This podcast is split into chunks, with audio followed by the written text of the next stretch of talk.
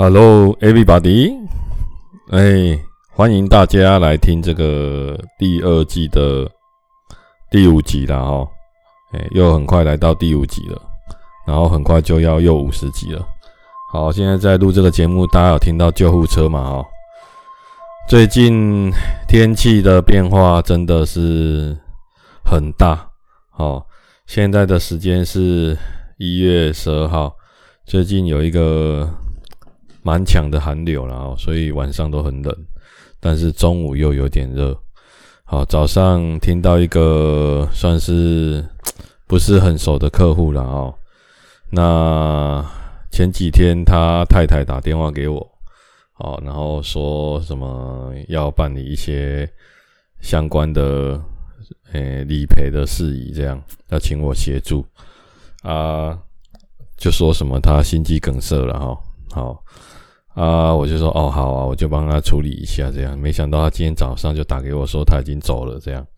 好，我想这个也希望他一路好走啦，就是，哎呀，就是嗯，往另外一个地方去了哈。对，那这种天气变化，几乎每天甚至在外面都有一些可能流浪汉啊，还是什么什么的哈。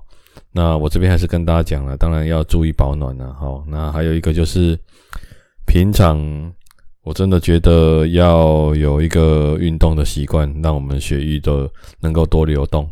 好，因为，诶，现在的话，因为现在的人哈，我们的饮食比较是比较精致的，因为简单说，我们现在的人劳动少，但是吃得好。那我们。吃的东西大部分都是有加料的，好，加油添醋一堆有的没的。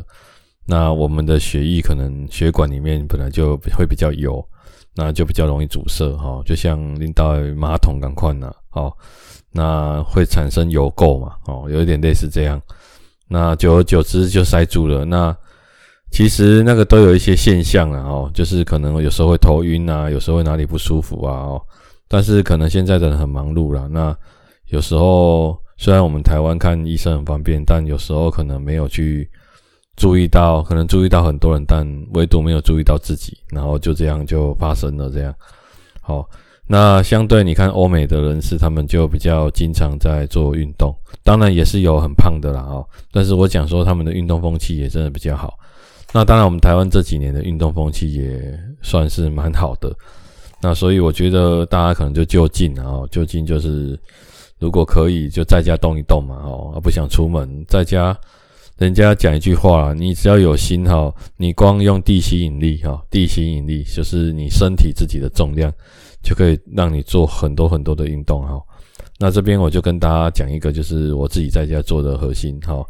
那我平常下午午睡起来，或者是说，或者有时候忘记，可能白天起床，或者是下午午睡起床，或者是晚上洗澡之前。那我可能就会挑个时间做个核心，那基本上我是做伏地挺身加波比跳，总共二十下，再加上棒式，好，然后四十秒为一组，做三组这样。我记得我刚开始做这个的时候，真的是爆到满头汗了哈，不瞒大家讲，我棒式连一次做完，第二次我就没有办法了，然后做波比跳也是做到满身汗这样，你看。就在家里，然后我必须跟大家讲，我平常有运动的习惯的人哦，还会这样，好，可见就是真的不同的肌肉，然后身体的感受不同啊。可是到我今天跟大家录音的前十分钟吧，我才刚做完洗澡完哦。那现在时间是下午快要五点哦。那我今天做就觉得已经做几次，我已经忘记了，反正我几乎每天都会做了哈，几乎每天那。我现在做起来觉得就是几乎也不太会流汗了，好，那不太会流汗代表就是说做这件事对我来说没有很困难，好，就比较轻松了，所以这就是进步嘛，哈，那也代表就是说我必须要把我的那个总和的量要加大，好，本来假设我做三组，那我现在可能要改做四组，好，然后再慢慢的往上堆叠增加，对，那再加上我自己现在像明天星期六早上我应该会去跑个步。好，那我有跟大家讲，我很痛恨跑步啊，哈，可是为了要训练爬山，我也不得不去跑步。那像明天跑步，我基本上很少，我不会在那种很冷的时间出去跑，除非逼不得已。那我就是睡醒，身体暖起来了，我就会喝口喝水，喝口温的水。好，记得注意听，喝口温的水。好，然后就去跑步，这样。好，那还没有吃早餐，空腹喝口水，这样。好，就跑个步，跑三十分钟，也是全身汗。然后一定要戴帽子，好，因为你的，尤其是你头部的血管非常的多，哦，那很怕就是头部保暖没有做好，结果就爆开，哦，也很危险。对，所以我就是加上这个运动，然后就这一阵子这样。诶，我必须跟大家讲，就是整个身体产生了我认为很大的变化啊，很大的变化就是我觉得我的集中力、精神集中力还有心情，整个都比较轻松，也比较愉快。好，当然在跑的时候是很痛苦的哈，可是因为可能是因为你身体强化，那身体强化之后，你可以支撑身体的重量负担，好。本来你身体可以承受五十公斤，哦，那现在可以承受到八十，那你当然平常在走路，你就会觉得很轻松，很轻松就不会有负担嘛，哦，那睡眠上也觉得都睡得很好了，哦，啊，所以就是觉得说，诶，真的呢，就是要保持这个规律，难怪很多，诶，我们讲的很成功的人啊，成功人士啊，他们都很规律的在运动。在自律，就是原来有他们的原因呢，哈，还有很多书上啊、报章媒体啊、名嘴啊、YT 啊，都会推荐这个运动。好啊，我比较不喜欢做单一项运动啊，就是比如说一项运动一直做、一直做、一直做，我会综合几项运动喜欢的自己这样做。所以最近天气这样变化了哈，大家也是都是要特别的小心。好，这种温差忽冷忽热，好，然后现在冬天。它又比较干燥一点，好像我皮看我当下那位老皮会不是真的流了，就是有血丝，因为干嘛，好，大概是这样，所以也、推荐大家了，哈，真的刚好我今天早上听听到这个消息然后，那觉得觉得有点诶、就是诶、希望他好走了，哦，这样，OK，好，那上个礼拜发生了一件。蛮乌龙的事情哈，那也跟大家就是告诫一下了哈，不要像我一样选北七啊那样哈。哎呀，人工人家的路上啊，北七做这个个模型的北七是较低了哈。就是上个礼拜有一天，我就是晚上就是，应该是说那一天的下午哈，我就觉得嗯喉咙有一点不太舒服。那我一开始以为是我胃食道逆流，好，一开始因为就灼热灼热感嘛，但是。吞口水又不会痛，可是会有灼热感。这样吞口水不会痛，但是灼热感。那如果吞口水会痛，我就会认为是扁桃腺发炎啊。可是，诶、没有痛，但是喉咙就是会热热的这样。然后我以为是一下生，就是胃食道逆流。结果到晚上吃火锅的时候，吃完的时候，哇，更严重。好，然后火锅又吃辣嘛，好，那更严重。叫到一直到。我觉得哦，吃吃完火锅觉得很饱很饱的时候，大家不知道有没有那种感觉，就是吃很饱的时候，真的会很想睡觉，哎，就头晕，我很想睡觉。那那时候我就因为也很饱，我也不能马上躺着，我就坐在椅子上，然后我就度咕就睡着了这样。然后结果半夜两点就醒过来，这样醒过来之后就再也睡不着了。好，因为九点多就睡了嘛。好，那那时候觉得喉咙很不舒服，啊，因为躺下去就会咳嗽啊，就邪了呢。那我想说，哇靠！天哪，我我我我，因为通常有在运动的人比较难胃食道逆流了哈，就是或者是说你平常有在注意这件事情的人，比如说你吃东西呀什么什么的，好像我吃完午餐或吃完晚餐，我都不会马上去躺着，我都会大概起来走一走，或者过一个小时两个小时我才会继续睡觉，好避免胃食道逆流的发生。我就有在注意这件事情哦，因为人家说你会生病，就是因为来自你的生活习惯嘛啊。大概是这样，那结果那天我就觉得说啊，应该是胃食道逆流，会不会？好，结果就整个晚上没睡嘛。隔天去公司，礼拜一去公司，然后弄完事情，我还没有弄完事情，在还没有轮到我之前，早上八点半我就去看医生了啊，然后就去看那个我们公司附近有那个肝胆肠胃科，然后啊，我就跟医生说。我觉得怎样怎样怎样的，然后医生就开了胃食道逆流的药给我。对，那我觉得为什么我当然我做北七，因为我跟你做医生啊，哈，其实我肚子也没有痛啊，哦，你知道吗？就是没有那种痛，但是就是喉咙灼热。那医生看我的嘴巴说：“哦，你这个很红哦，哦，啊，可能应该是吧，就开个那个药给我。可是我吃下去之后，我觉得没有任何的，诶，正常来说，我们吃下去应该一两个小时、两三个小时应该会稍微好一点，可是完全没有。我后来想想，想想，天哪，我就想说，会不会是因为我其实是感冒了，但是没有发烧这样？那我就觉得说不行，那我应该要改去看。”耳鼻喉科，因为我回到家睡一觉，结果我还是睡不着，因为太不舒服了。好，那一直一直喉咙一直在烧，根本躺下来就是那个会很痛苦，然后你没办法呼吸，然后你喉咙上面都会有觉得有黏膜。好，这样大家懂吗？就是很容易呼吸呼到一半终止这样。好的，K K 啊那样，就像你讲话有时候会卡痰那种 K K 那种感觉，那我就觉得不行，那我就。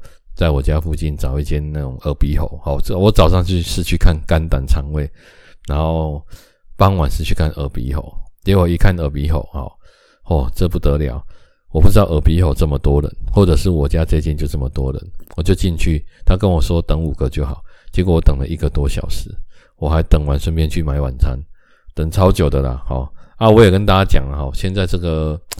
这个呃诊所啊，他们也是蛮竞争的了哈。怎么说蛮竞争？就是他们也是要，因为我看那个护士小姐啊，就是我本我本来跟她说我要退挂了啊，我不想要看了，我想要去别间看。她就说：“哎，可是你再五个就到你了呢，你确定要退挂？要不要再等一下就好？”其实他也是想要把我这个病人就是拉拉住，不要让我离开了啊。对，因为。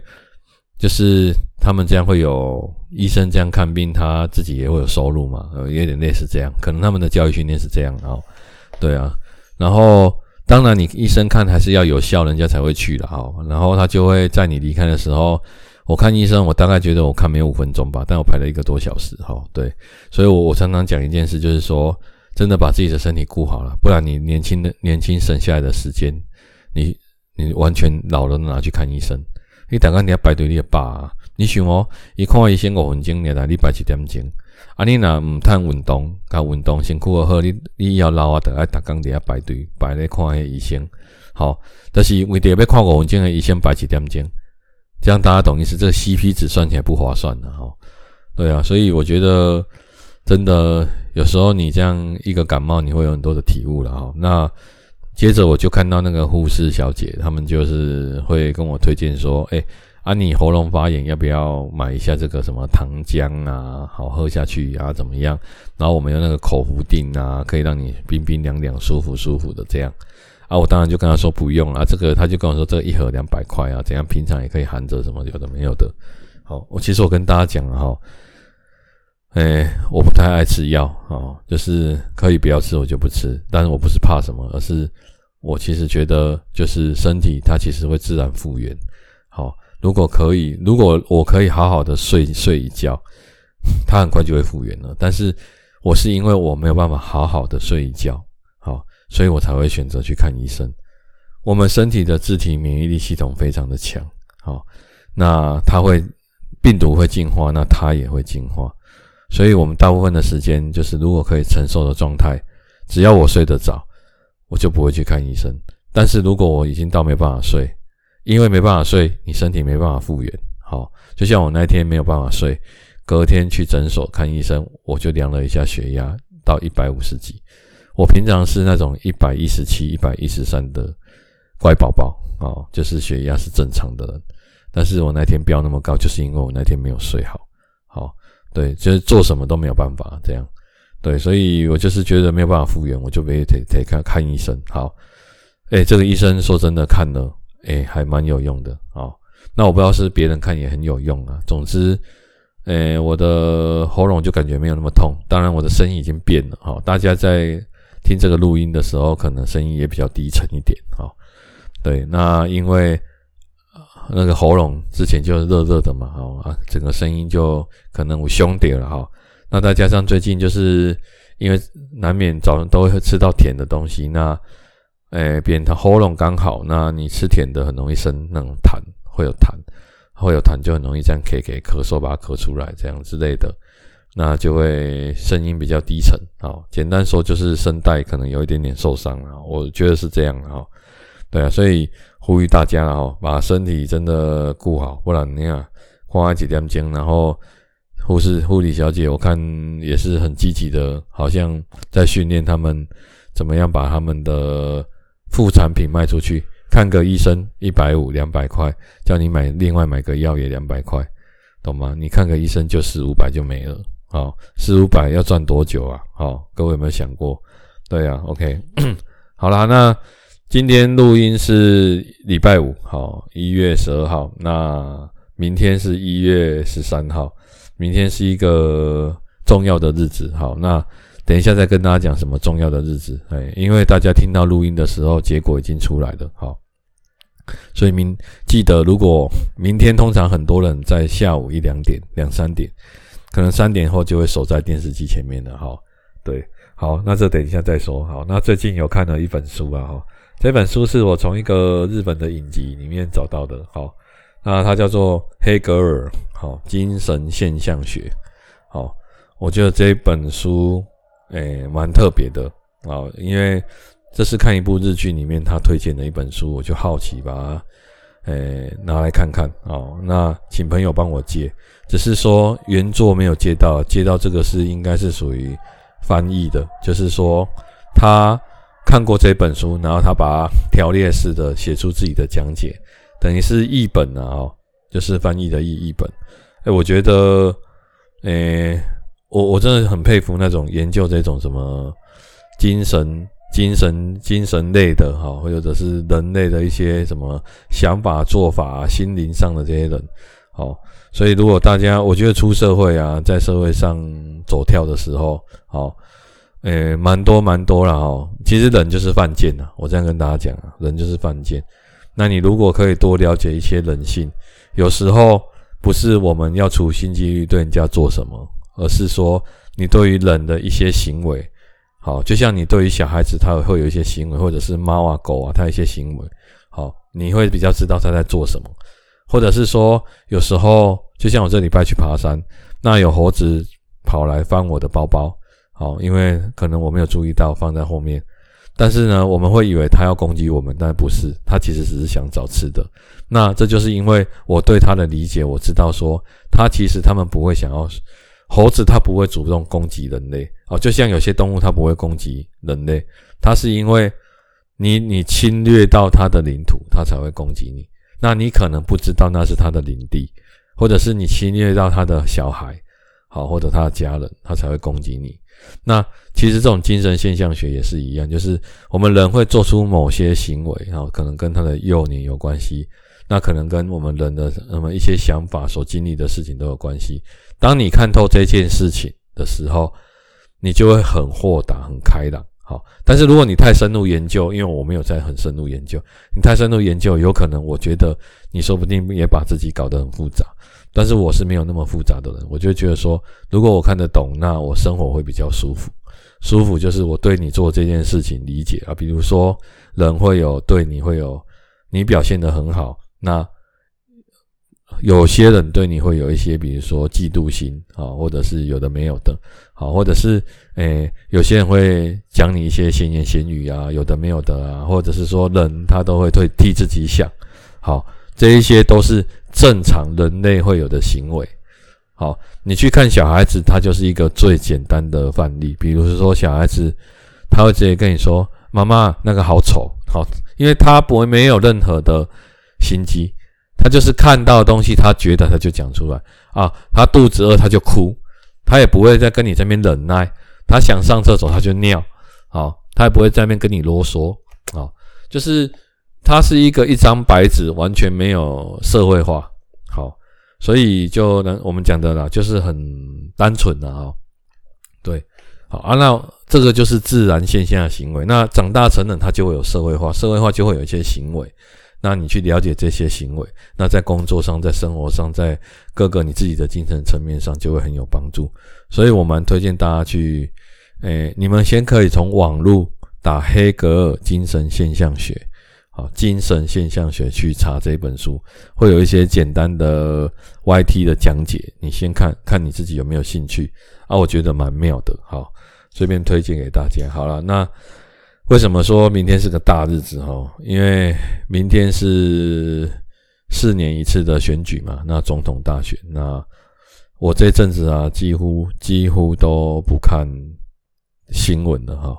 大概有一个月左右吧，几乎不太看啊，因为转到就是你骂我啦，我骂你呀，你合作啊，怎么样怎么样怎么样怎么样的。那这次就是，诶，绿，然后蓝，然后白，好，就是我们三个候选人，好，那形成一个风暴了哈。那不不再像以往是两个哦，蓝啊绿啊他们的风暴，这次多了一个好白色的力量嘛，好就。多了一个候选人，那大家都很有竞争力。那当然，我觉得应该结果已经出来了哦，就是在我录音的这时候还没有，可是我觉得应该大势已定哦。嘿，会不会会不会有意外？我觉得我也我也我也不是很清楚了哈。那当然，我希望有意外了哈。哎，因为毕竟就是不一样的不一样的势力来做做看嘛哈。我觉得是这样，但是我对这种政治的东西，就是人家讲的。聪明的人哈，不碰两样东西。第一个是政治啊，第二个是不谈宗教啊，信仰。因为这两个东西谈起来，连连可能会六亲不认呢。我觉得人都有他自己的立场。好，那这些势力各有他们支持的支持者。那为什么？简单说，我我简单解释这个给大家听的哈。为什么我说聪明人不碰政治啊？因为其实碰政治这个这个。东西简单说啦，碰了，呃，你会把生活弄得很复杂，你会得到你想要得到的东西，但是你会把生活弄得很复杂。那大部分我们生活的目的、工作的目的，就是要让自己的生活变得简单，对吧？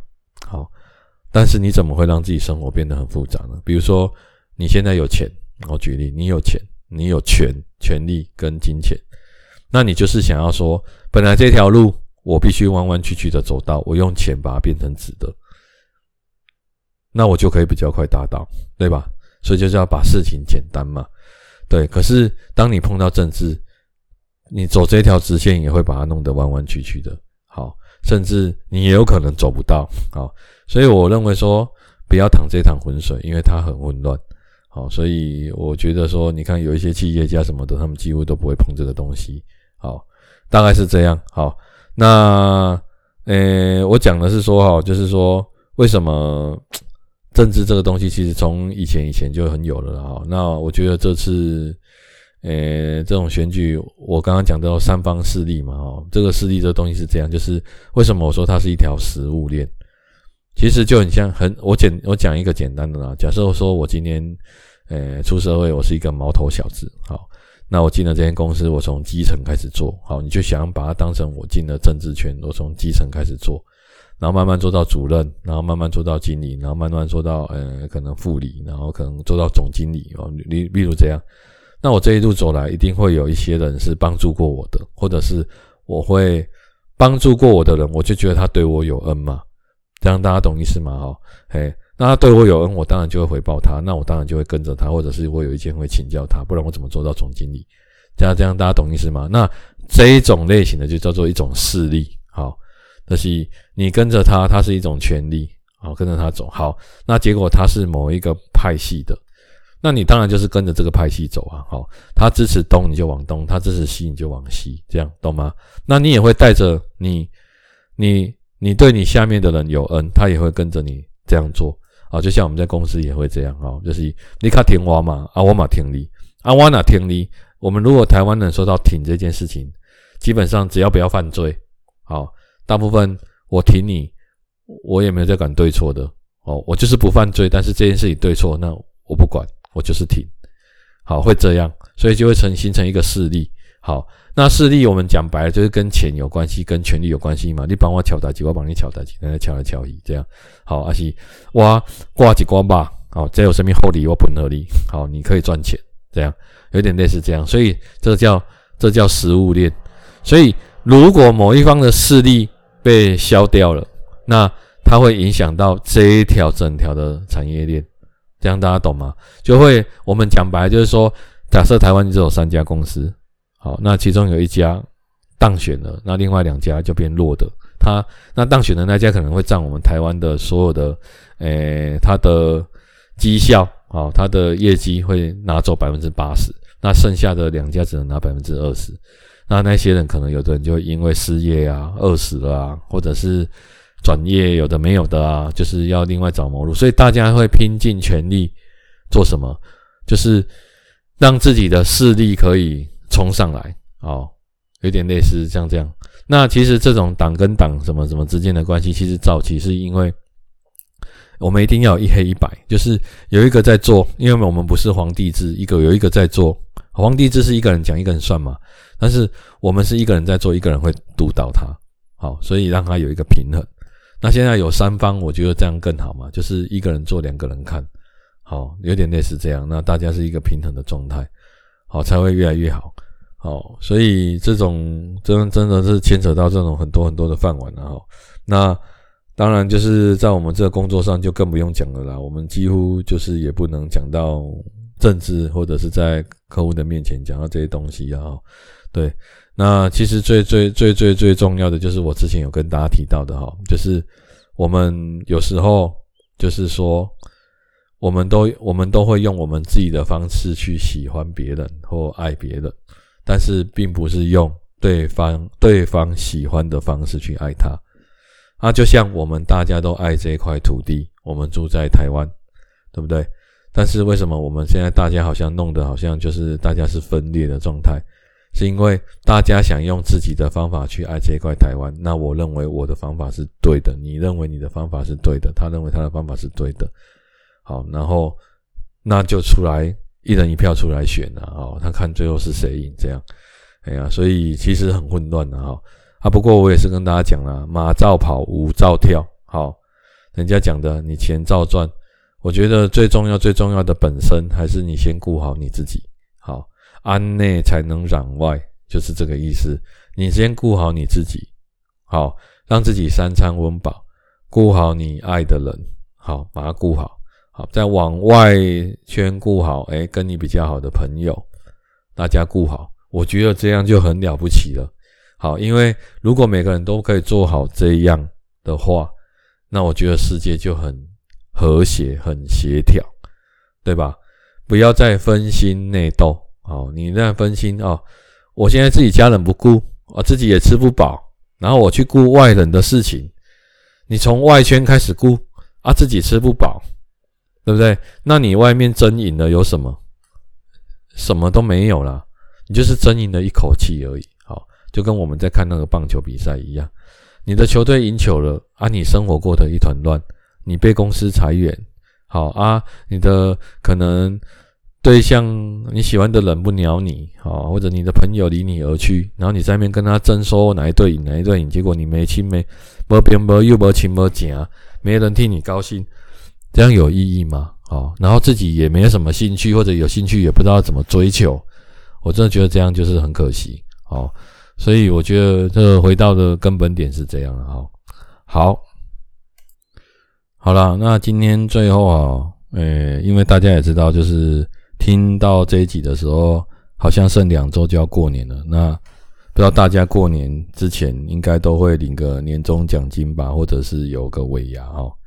那当然我们也有了哈。那不知道大家有没有什么诶、印象最深刻的尾牙了哈？那我这边也讲一个好，那大家也可以留言分享。那我们的尾牙跟一般人的尾牙不太一样，因为我们不算是公司的员工哦，我们这种是属于奖励制的，就是你要达到某个资格业绩，那你才会有公领到公司补助的尾牙的经费。那也就是说，如果你没有达到，即便你是在这家公司，你也没有哦。但是我们这家公司有另外一个，就是它是属于公司的员工。好，那他们是有尾牙，只是他们是领固定薪水的，那跟我们这种领奖金的是不一样的。啊，当然我们都隶属公司的员工了哈。简单讲是这样。好，那今年我们的尾牙是，我们都会有一个主题嘛。那今年是电影的风，那我们是选择做哈利波特，所以我们同仁就上网去买了斗篷跟魔法杖，好，就是那个不离不离啊，就就类似这种魔法杖啊，哎，那可能会念个咒语吧，我不知道。好，那我讲一下我印象最深刻的尾牙了哈。那尾牙要能够印象深刻，那势必一定要有酒精才有办法印象深刻。好，那有一年尾牙真的我觉得很夸张，我们之前的尾牙都是直接喝到饱，好，喝酒喝到饱。那可能做业务吧，大家压力很大。那在尾牙的时候，一开始啊，大家都会相敬如宾嘛，啊，先吃个饭。那吃着吃着吃着呢，接下来就是饭后大概三巡四巡的时候就开始敬酒了嘛。那这敬酒不得了了哈，就有人把啤酒当水喝，那有人把红酒好直接都用干杯的，这样一直干一直干一直干。那等他再发，我我刚刚跟他跟大家讲了无限畅饮哦，所以当大家喝到那种忙的时候，那个现场是。蛮乱的，因为你会觉得现场好像那种，你知道那种那种叫什么菜奇呀，好，或者是那种叫卖的菜奇呀，都会打啊，你那喝啦，干啦，喝啦，冰啊，有有点类似这样。